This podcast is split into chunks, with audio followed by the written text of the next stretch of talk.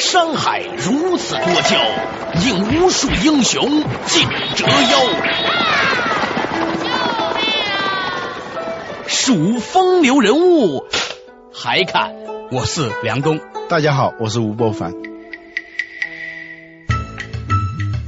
照妖镜照不出的财经真相，翻斗云到不了的财富天地，一切尽在两个男人孕育五年，梁东吴伯凡帮你坐着打通经济生活任督二脉，东吴相对论。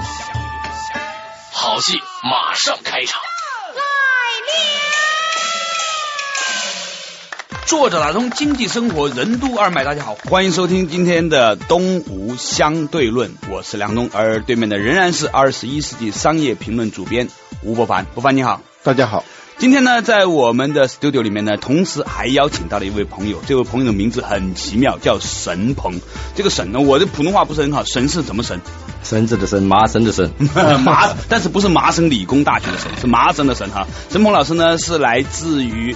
销售行为学这本是国家级的这个教程的一个主编，但同时他还有另外一个身份，这个身份呢和我们今天邀请他来参加这个讨论有很大的关系啊。沈老师呢之前呢还在通用汽车公司工作过，那对通用汽车呢有很多的了解。他在啊通用德尔福这个公司做客户主管。为什么我们今天邀请沈老师来呢？啊，波凡你知道吗？因为我们今天的话题啊是跟这个最近的一些跟汽车有关的传闻有关。据说呢，有一个传闻说，这个美国汽车三巨头呢，都传出了这个濒临绝境的这样的一个声音。人家都是卖身求荣啊，或者是卖身葬父，他们是要卖身自救啊。全世界呢都在看到底是谁啊，也不知道是谁是最聪明或是最笨蛋的人呢，要去买他们，打响这个抄底美国汽车工业的第一枪。好，今天呢，我们讨论的话题就是中国汽车厂商会不会成为这个传说中的主角？美国汽车三巨头濒临绝境，中国企业纷纷抛出绣球，这是一个抄底海外的良机，还是一个深不可测的陷阱？传统汽车工业是否已经走向穷途末路？欢迎收听《东吴相对论》，本期话题：中国汽车业海外并购的机遇与挑战。这个传说啊，越传越盛，各种各样的传说。既然有这么多的传说，就表明大家或多或少有这种期待。或者说有这种可能性啊，要不然大家不会没有兴趣去传播这样一个一个谣言或者是一个一个未经证实的消息。我听到的一个传闻呢，是中国最大的这个自有品牌之一啊，奇瑞公司呢可能收购克莱斯勒。后来有人出来辟谣了，后来那有人说呢，这个长安汽车呢要收购沃尔沃，还有说那个东风汽车呢可能收购福特，诸如此类。还有人说呢，就说美国有人要借一千个亿给某某中国公司，让他们去买美国的汽车厂商。好像看起来呢是那种呃天上掉馅饼，好像呢又很有这个意味深长，好像你有阴谋，到底是怎么回事呢？一首叫做《到底我要去向何方》的花房姑娘回来之后，展开我们正式的讨论。我独自走过你身旁，并没有话要对你讲，我不敢抬头看着你的哦。问我要去向何方？我指着大海的方向。你的亲戚像是给我哦赞扬？你问我要去向何方？我指着大海的方向。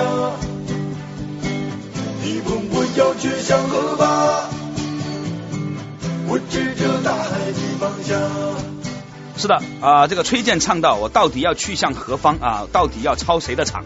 现在呢，这个情况就是这个样子。中国是不是真的？中国的企业是不是真的会去到美国抄他们的底呢？就像上一次这个呃日本人很厉害的时候，曾经跑去美国买了很多片场、电影片场啊，还要把这个洛克菲勒大楼买下来啊，诸如此类。后来他们情况是怎么样子的？呃，我想听听这个吴老师，你怎么看待中国汽车行业是否应该去美国抄底这个事情？哇，这个这个话题太重大了，该不该？可能这些老总们天天在想，我们只是杞人忧天了。可能他们已经决定了买，或者决定了不买。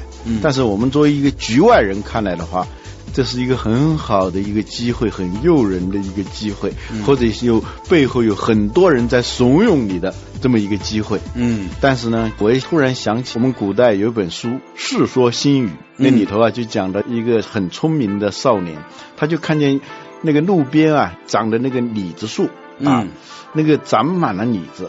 其他人一看见那个李子树，就赶紧就往那儿跑啊，都要去摘。他就站在那儿不动。然后这些人摘完了以后一吃啊，就马上那个酸的他的那个那个样子很难看啊，很难看。然后别人就问他为什么我们去摘，你为什么不去摘？他说这在路边啊，路边这个长这么多的李子，证明它肯定是不好吃的。它要好吃的，这路边这李子早就没有了。所以有时候你看到一个机会好像是一个机会的话，作为一个企业家一定要把握机会，这是肯定的。但是作为一个企业家，你还要有一种意识，就是成本意识。机会和机遇都是有成本的啊，这里头的成本可能最终成为你一个企业不能承受之重，甚至能把你压垮。所以我们每当看到一个机会的时候，要一定要好好的掂量，即使这个真的是一个机会，但它是不是我的机会？因为对别人来说可能是一个机会，是一一顿美餐，对你来说呢，你可能你的消化能力不够。或者说，甚至是对吧？别人吃了一点美味，而你吃了呢，就引就起是毒药嗯，毒药在并购里头经常说的一句话叫“别人的蜜糖，也许就是你的毒药”。对对对，那说到这个事情呢，因为沈老师呢之前也在这个美国通用汽车公司工作过哈，啊、现在很多国内的汽车厂可能都觉得说，嗯，如果我有机会把这个通用汽车给啊，就是说就把它那个收了，那么是不是一定很爽呢？在你看过来，你怎么看？呃，就是你要去并购一个公司，除了你的需要以外，你要是更多的了解你的并购对象，嗯你了解它的成本吗？嗯，它成本什么样子？你可以举个例子。美国的这个通用汽车，包括它的原来的德尔福部门，它的成本、它的人工，那是非常昂贵的。美国国会之所以枪毙一百四十亿美金的紧急援助，也就是因为呃联合工会不愿意降低自己的收入水平。梁东吴不凡帮你坐着打通经济生活任督二脉，东吴相对论。据我所知啊，因为呢在美国呢，人家那个他那个工会制度非常发达，所以呢，你要想解聘一个人呐、比在中国还要难，是不是？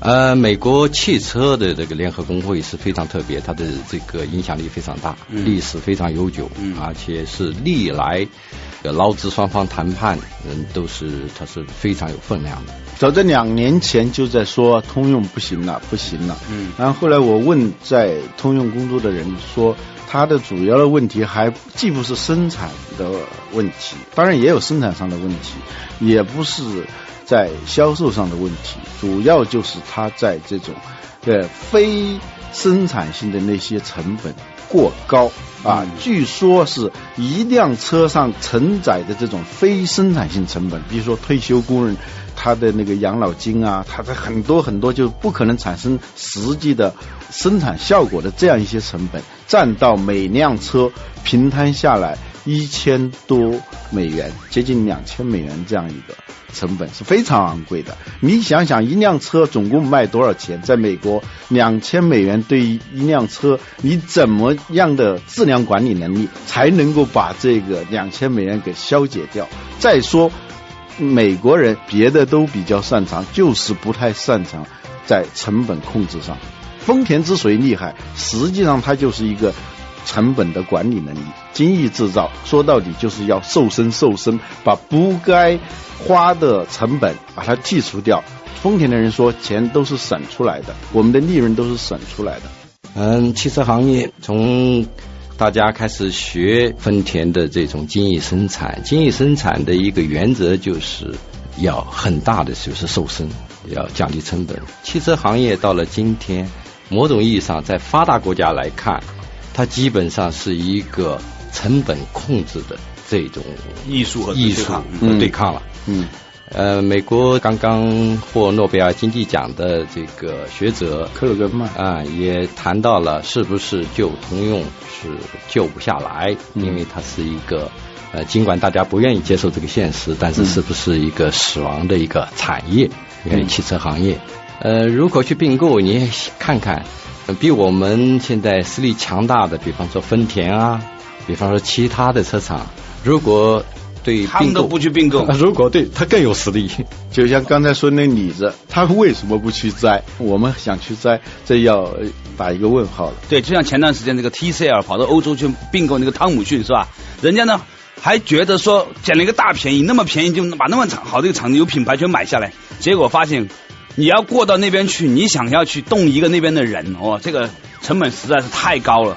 呃，有时候他们经过计算以后，发现裁掉一个人的成本，甚至高于让他继续在这待着的那个那个成本。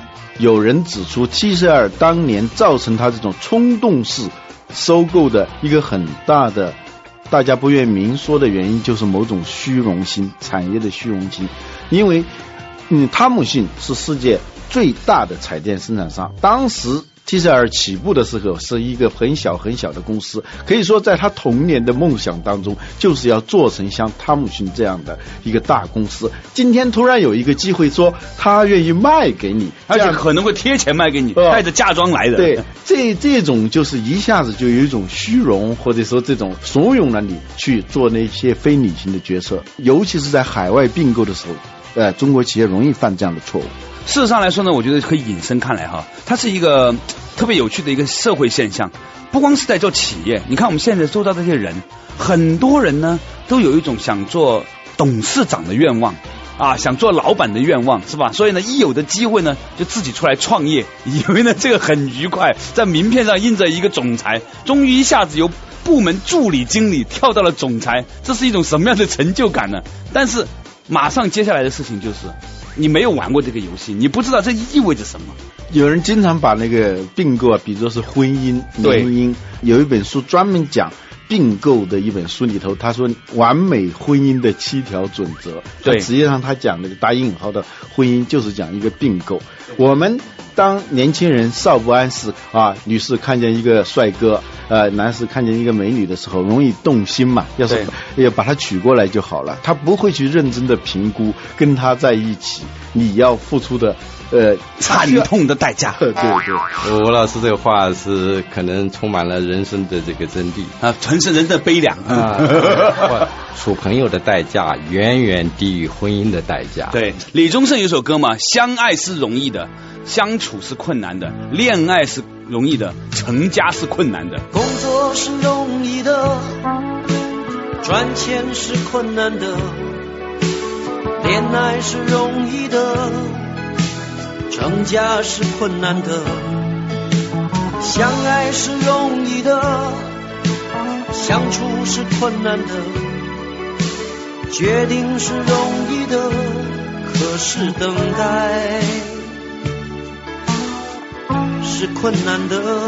哎，说回来呢，就是说再说回来，就关于企业这个问题，我在想哈，既然两个人光是两个单独的个人结婚幸福的可能性都不到百分之十五，那么两个企业并购能成功的可能性有没有百分之一啊？啊，我们说同床异梦啊，对。那个两个并购的企业互在此之前互相不认识，突然只是说听说过对方的名字，大名鼎鼎啊，通用汽车啊，福特汽车，但是对他实际的可能连去参观一次的那个机会都没有，这一次一下子能够把它买过来这个机会，这得多愉快呀、讲出来得多符合这个写自传的那种那种体验呢，是吧？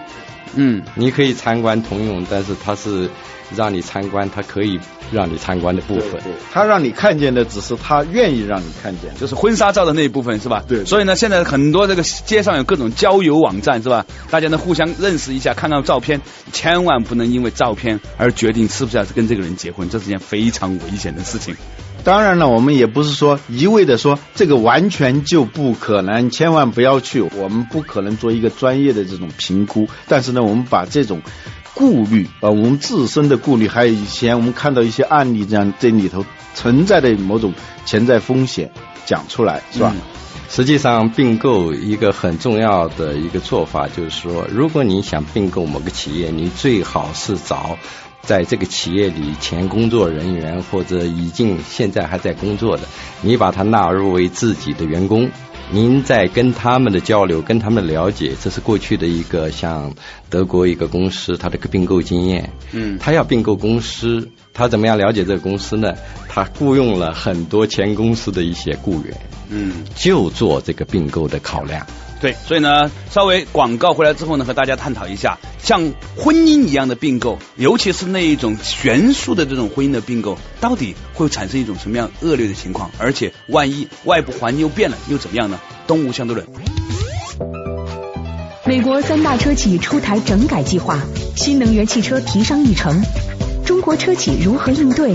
海外并购之路是否平坦？欢迎继续收听《东吴相对论》。本期话题：中国汽车业海外并购的机遇与挑战。作者打通经济生活任督二脉，大家好，欢迎继续回来到我们的东吴相对论，仍然是梁东和吴伯凡，以及今天的特别嘉宾沈鹏老师。沈鹏老师呢，之前呢曾经在通用汽车公司工作，当然他同时也是《销售行为学》这本书的主编。哈，那我们今天的讨论的话题呢，其实是和前段时间的一系列的传闻有关。据传中国有些企业，包括什么奇瑞呀等等等等呢，要到美国去收购。濒临破产的这几个大汽车公司，通用汽车和福特汽车公司，在上一部分的时候呢，我们也谈到这样的一种貌似令人心潮澎湃的婚姻，或者可能的婚姻呢，其实也许会充满了很多的危险。但是除了这个身份和能力是否匹配，成本是不是够高之外，还有另外的一种考量。这种考量是什么呢？那就是是不是有一种可能，我们就算去买了，能力觉得合适了，甚至人家贴钱给我们，让我们去把这个汽车厂买了。发现突然出现一个情况，说美国人说我们不玩这一种汽车了，我们要玩电动车。那我觉得这个情况就是更符合某些人的这种阴谋论的揣测了哈。嗯，就是我们在并购的时候一定要注意，为什么他会卖？他都玩不好，我凭什么要玩的好？是吧？嗯啊，凭什么？当年那个西门子就真的是付出了很高的那个嫁妆，让明基来收购啊。当时我们也觉得很自豪啊，一下子把西门子的这个手机部门给收购了。可是来了以后才发现，就赔赔，很快的就把那点嫁妆给赔完了，然后接着又赔了好多好多好多。就是在并购当中，经常会遇到这种呃糖衣炮弹吧，嗯。对，说起来就是陈鹏老师你也观察到了哈，现在整个世界的汽车行业呢，正在出现了一种很有趣的现象。这个现象就是说，有朝一日，因为石油的对这个大气的污染，因为石油正在清洁空呃呃这个枯竭，所以呢，会不会很快在未来不久的将来，电动汽车就成为主流？电动汽车是一个方向之一。嗯。那么这个混合动力车现在已经在销售。嗯。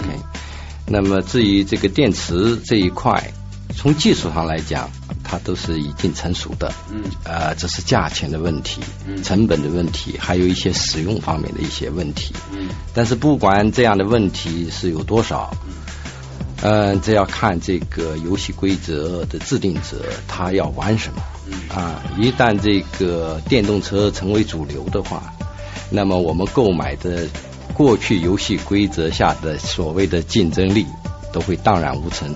这使我想起了当时国内在汽车发展当中的一个真实的例子。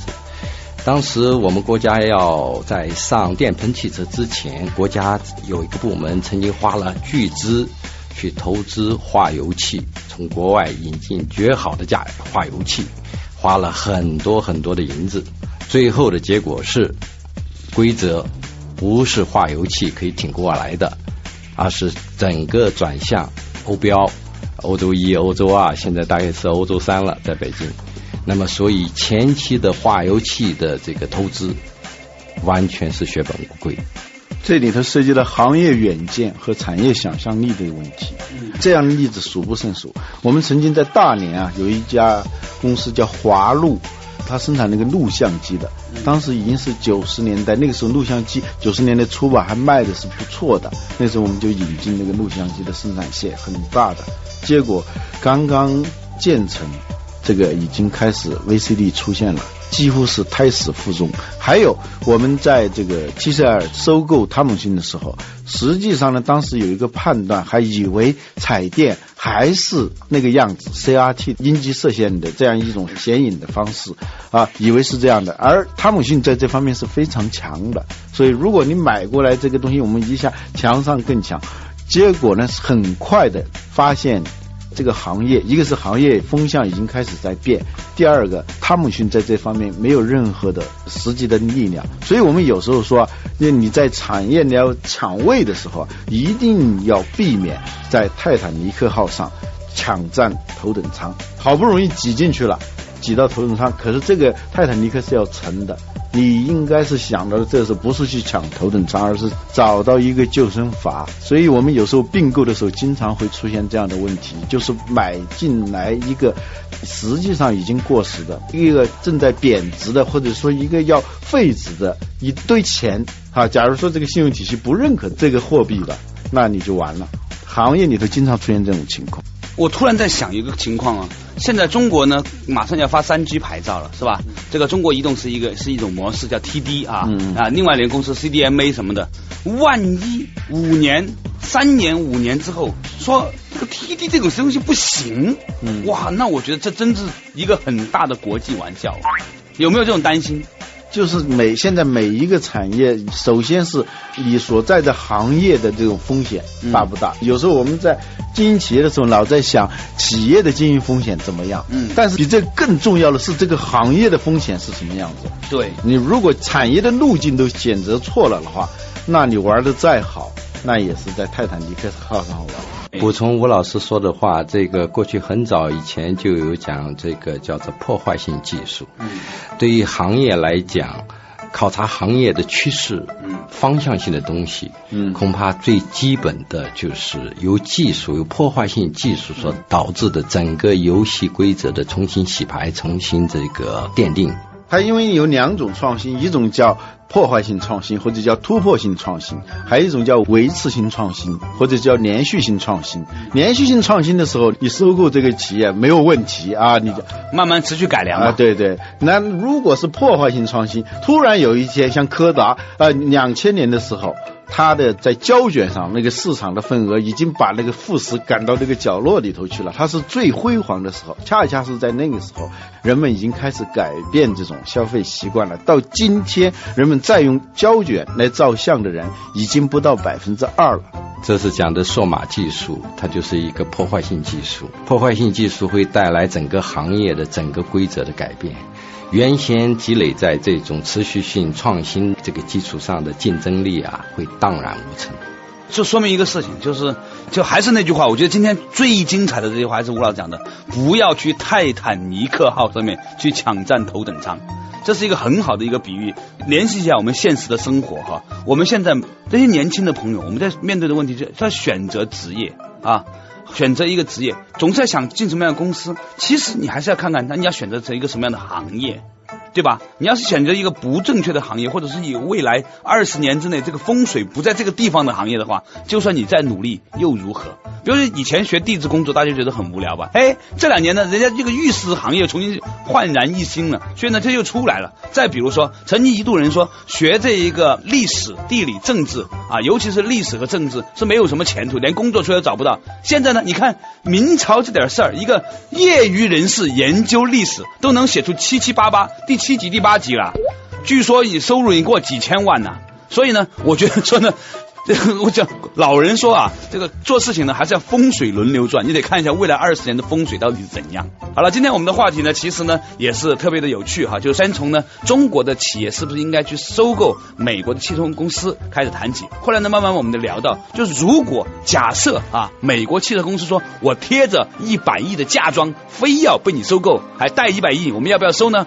其实有可能还是有风险的，因为也有可能当你收过了之后，你发现人家说我们不玩这种汽车了，我们要玩电动车。所以今天沈老师和吴老师呢都特别的强调了一个观念，就是千万不要在泰坦尼克号上面抢占头等舱。同时呢，我觉得这也是一个特别精彩的比喻，他也强调给我们听说，每一位年轻的朋友在收音机前的朋友们都要意识到，其实我们对未来的选择还不是一家公司的选择，更重要的是对行业的选择。感谢你收听今天的东吴相对论，再见。